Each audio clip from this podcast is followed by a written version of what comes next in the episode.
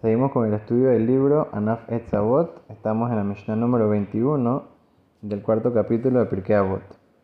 La Mishnah nos enseñó que hay tres cosas que son Motzi'im et Adam minaolam, que sacan a la persona de este mundo, que son la Kin'a, la Ta'aba y el Kabot, los celos, la búsqueda de placeres mundanos y cuando la persona está persiguiendo Kabot, honores. Ahora, es interesante el lenguaje que utiliza la Mishnah, Motzi'im et ha'adam minaolam, que sacan al ha'adam, a la persona de este mundo, utilizando como el nombre de Adam Arishon. pareciera que hay alguna conexión entre Adam Arishon y la razón por la cual pecó en el pecado de el Etzadat, del árbol de la sabiduría, y con esta Mishnah. ¿Qué tiene que ver? Entonces hay una cosa muy interesante que explican los Mefarshim, que trae, por ejemplo, el Rashbatz en el libro Magen Avot y lo trae en nombre del Pirkei de Rabbi Eliezer. Una cosa muy muy interesante, cómo conecta a Adam Rishon y cómo estas tres cosas fueron los que causaron que él salga de este mundo. ¿Qué significa esto? Que nosotros sabemos que Adam Rishon en un principio iba a vivir para siempre, iba a vivir eternamente. Dios lo creó para que siga conectándose y creciendo más y más, apegándose a Dios. Y le dio solamente una cosa y le dijo que está prohibido hacer. ¿Qué es lo que tenía prohibido hacer? No podía comer del árbol de la sabiduría. Entonces, ¿qué pasó? Entonces cuenta el Midrash una cosa muy interesante. Como dice en la Gemara en Sanedrín, en la página 59b, dice que cuando Adama Rishon fue creado, él no tenía que hacer ningún esfuerzo para trabajar.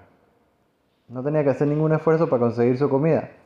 Dice que los ángeles, nadie más que los ángeles, le servían a él su vino, le preparaban su vino, le preparaban carne para que coma, le hacían barbecue, belleza.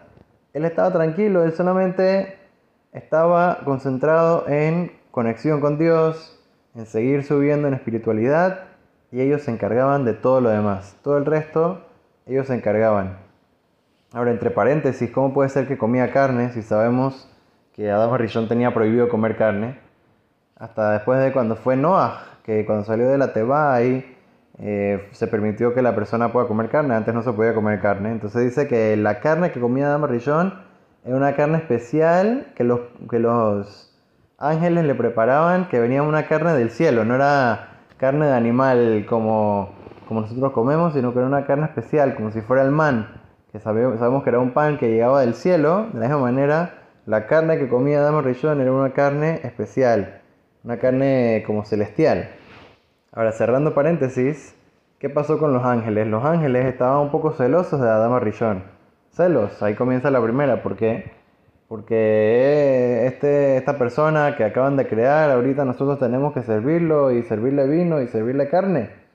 Entonces, al ser que tuvieron esta, este celo, entonces lo comenzaron a incitar y decirle, bueno, a través del, de la Nahash, a través de la esposa y del Nahash, comenzaron a incitarle y llevarlo a que lleve a pecar para que vaya a comer del árbol de la sabiduría.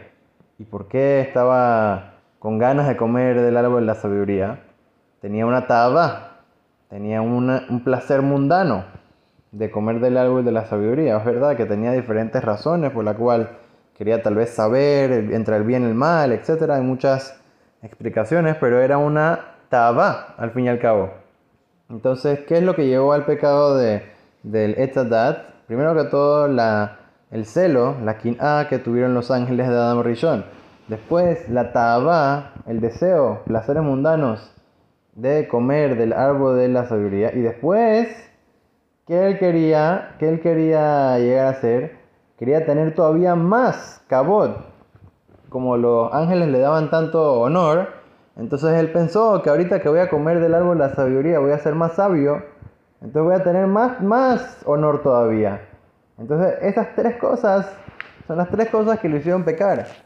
La quina, la taba y el cabot son tres cosas que llevaron a la persona a perder su vida eterna. Él iba a vivir para siempre y lo sacaron de este mundo, lo sacaron literalmente de este mundo, porque al final la persona fue destinada a no vivir para siempre, tiene una fecha de expiración en este mundo. Como todos sabemos, después de Dama Rishon ya no existe nadie que vive para siempre.